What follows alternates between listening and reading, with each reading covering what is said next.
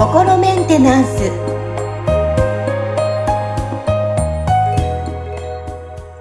はい皆さんこんにちは。心メンテナンス。本日もアシスタント三上恵と気候ヒーラーの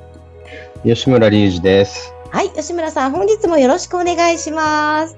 よろしくお願いします。はいさあ、あの、沖縄も、えー、5月にすでにですね、梅雨に入っているんですけども、まあ、これから徐々にね、うんうん、日本各地梅雨に入っていくかなと思うんですが、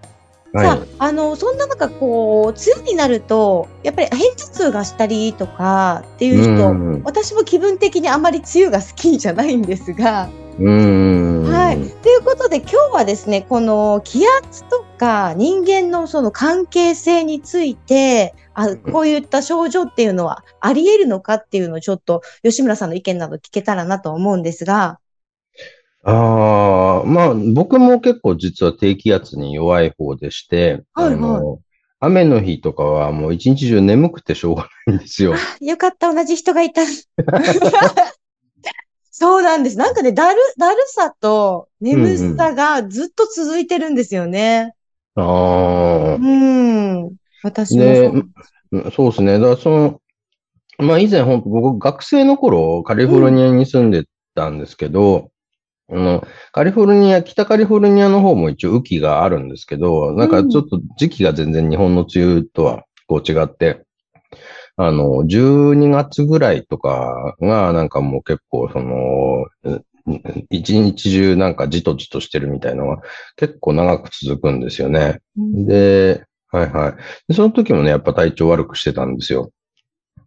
はい。で、一応まあね、なんか、その僕もそんなにその、こう、あのー、専門的な知識があるわけじゃないんで、そんな詳しくはないんですけど、うん、まあ、あのー、あれですね、なんかちょっとネットとかで調べると、その、こう、やっぱ気圧が変わるっていうことは、要するにその、こう、体の外側からかかってる圧が、こう少なくなるっていうことですよね。で、うん、こう、実は結構その、なんか僕たちの体の外側からかかってる圧って、こう強い圧力がかかってるわけですよ。うん、で、体はそれに、こう、あの、その中でこう活動するためには、外からかかってる圧と、まあ、同じぐらいの、こう、圧、力で、こう、外側に対して圧力をかける必要があるわけですよね。うん、そうしないと、こう、べちゃって潰れちゃうっていうね。で、あの、だけどそこでその気圧が下がると、こうね、あの、体の中からの圧が、まあ、その外からの圧よりも強くなっちゃうわけですよ。うん、すると、あの、なんか、山に登るときにポテトチップスの、こう、あの、袋を持ってこうね、行くとなんかちょっとぷくって膨れるじゃないですか。膨れますね。うん。はい。あれはその、袋の中の気圧の方が、その外の気圧よりも、こう、高くなるから膨れるんですね。うん、それと同じことが体の中でも起こってるんで、そうすると多分その体の中のその、こうね、血管がこう、ちょっとこう膨れたりとか、なんか体の中のいろんなところがこう、要は膨れちゃうわけですよ。細胞とか膨れちゃって。で、そうすると、その、要はなんかこう、むくんでる状態とか、なんか、あの、炎症を起こして腫れてる状態と同じような感じで、それで血行が悪くなったりとか、神経が圧迫されたりってことが多分起きて調子が悪くなるんだと思うんですよね。うん。飛行機とかもそうですもんね。あそうですよね。飛行機のね、気圧が下がりますもんね。ああ、なるほど。じゃあ、結構、うん、はい。あまあ、あの、細かいね、バランスの上に体って成り立ってるから、ちょっとしたことでなんかね、そういうバランスが崩れちゃう可能性があるってことですよね。うん。じゃ例えば、まあ、この、そういった関係性があるっていうことで、例えば気分が下がったりとか、まあ、むくんだりとか体調良くないなっって時に、どうやったらこう、楽しくというか、うん。日々過ごせますかね？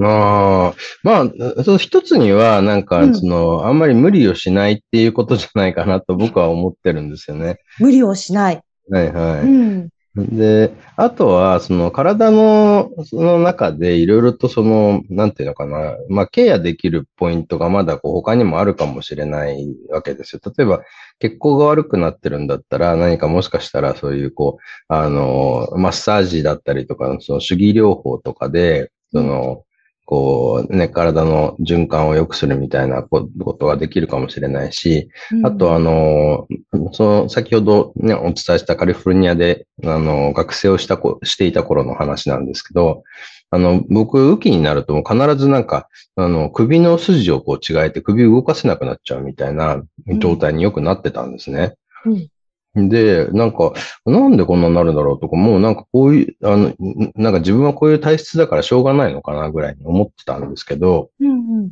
うん、そしたら、あのー、まあ、なんかたまたまなんかの記事を読んで、その、こう歯の噛み合わせが悪いと、その、なんか体調子悪くなりやすいみたいな話を聞いたんで、その顎の関節の、を、なんか、整えるみたいなことを、その、してるお医者さんっていうのを、そのまあ、当時インターネットとかなかったんで、うん、あの、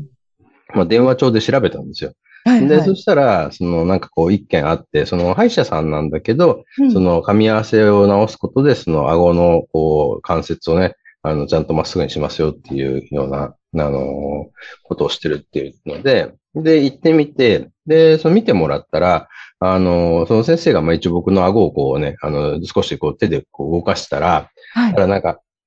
カコンってなんかすごい音がしたと思って、なんだと思って。だから、うん、なんか君のあの、あ顎はちょっとこう、あの、1ミリほどずれてて、これ今正しい位置にこう直したのがこれなんだよみたいな感じで言われたんですで、え？みたいな。だから、うん、あのー、まあなんかその1ミリでね、なんか、そんな大したことないかなと思ったんですけど、うん。うん、そのお医者さんもなんかだからね、そういう、こう、ちょっと大したことないかもしれないけど、体には結構これが重要で、みたいなので、うん、で、なんか、そう、奥歯がなんかちょっとこう飛び出してるのがあって、それに合わせて、こう、噛むと、その、どうしてもその、そこに合わせるために顎がこう、ずれるっていうことが起きてたらしいんですね。それが、その奥歯がちょうどその、なんかこう、虫歯になったんで、あの、歯医者さんにこう、あの、被せてもらってた場所だったんですよ。はいはいはい。で、だけどその歯医者さんがあんまりそういうその噛み合わせのこととかをちゃんとやらない人だったから、うん、だから歯が少し飛び出したままで、その治療が終わっちゃってたんですね。なるほど。ああ。で、そんなことだったから、そのね、あの、まあ、そこの、飛び出してる部分を削って、あの、こう合わせれば、ちゃんとその噛み合わせ治るよって言われて、うん、で、まあ、じゃあ分かりました、お願いしますって言ってやってもらったんですよ。はいはい。で、何回かまあ通って、その、こうぴったりな状態に直してもらったんですね。うんでもそしたら、その年からずっとその、なんか首の、その雨季になってから、なった時に首の筋を違えるっていう、そのこと自体が起こらなくなっちゃったんですよ。ああ、やっぱなんか、ああ、なるほどね。大切なんですね。そうなんです。だから、なんか、その、まあ、その時はその首のことで、その、お医者さんに行ったんじゃなくて、なんかこう全般的なパフォーマンスみたいなのを考えて、その、あの、見てもらいに行ったんですけど、そしたら結果その首の筋違えなくなったんで、それでなんかね、あ、あれが原因だったのかって。で、それでちょっとこうね、あの、思い返してみると、あ確かにでもなんかその首の筋違えるようになったのって、あの歯の治療した後だったな、みたいな感じになってきたんで、あ、これのせいか、みたいなのが、あったんですよね。だからね、結構そういうこう細かいところで体って結構、その何がどう繋がってどう影響出るかみたいなのはなんかよくわからないところがあるんですけど、結構小さなことによって、なんかこう、大きく崩れちゃうことってあるんですよね。例えば、あの、なんていうのかな。例えば足の裏にちょっとトゲが刺さったみたいなことがあったとするじゃないですか。うんうんうん、で、そしたらなんかもう、ほとんどな、そのトゲ抜くまで何もできなくなっちゃう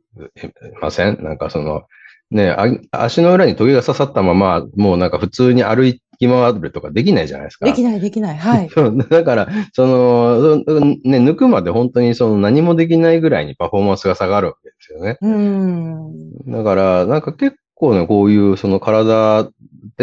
こう、ちょっとしたことのえがすごい大きな影響を及ぼすっていうことがあって、でそこがその、なんていうのかな、なんか体のことだけじゃなくて、メンタルの方にも影響してくることもあるし、で、そのメンタルの方での何かちょっとしたことが、その、なんか、こう、体も含めて大きな影響を及ぼしちゃうってこともあり得るわけですよね。その体とメンタルってこう繋がってるう。んで。なので、まあ、なんかそういう意味ではね、本当に何か、その、調子の悪くなり方が尋常じゃない場合は、な何かその他のところに、こうね、あの、原因がある可能性があるかもしれないっていうところはちょっとね、あの、考えてみるといいんじゃないかなって気がしますよね。いやーいや、私も納得です。私も、なんだろう、改めて年を重ねて思うのは、あの、はい私も歯の調子が悪くて、いろんなところがダメージ今来てて、ちょうど今、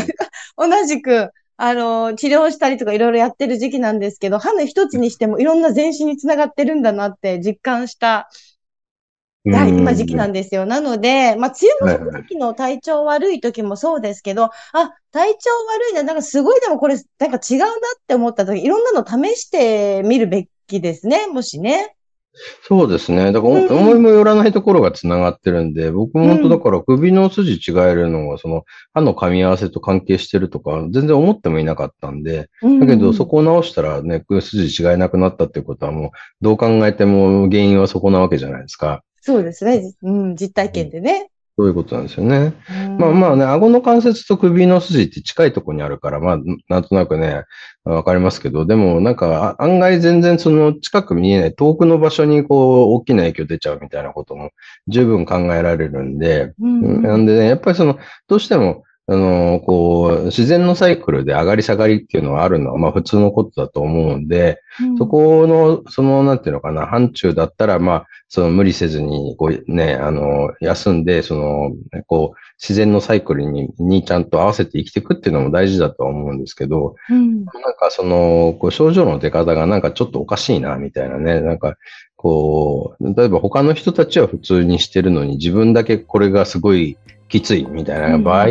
何かその原因がある可能性があるっていうところをちょっと疑ってみた方がいいんじゃないかなと思いますね。うん、そうですね。なので、えーまあ、梅雨のこの時期の今お話を今日はテーマに取り上げておりますけども、まあ、これからね、梅雨がやってきて、もうすでに梅雨が来てる方もいらっしゃると思うんですが、ちょっとね、体調おかしいなとか、気分がちょっとね、今まで以上にちょっと落ちてるなってなった場合は、ちょっといろんなのを試していただいて、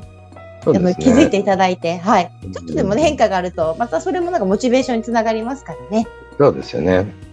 見つけていただきたいと思います。あとは無理せずに、はい、過。ごしてはい。いただきたいと思います。はい。はい。本日も吉村さん、ありがとうございました。ありがとうございました。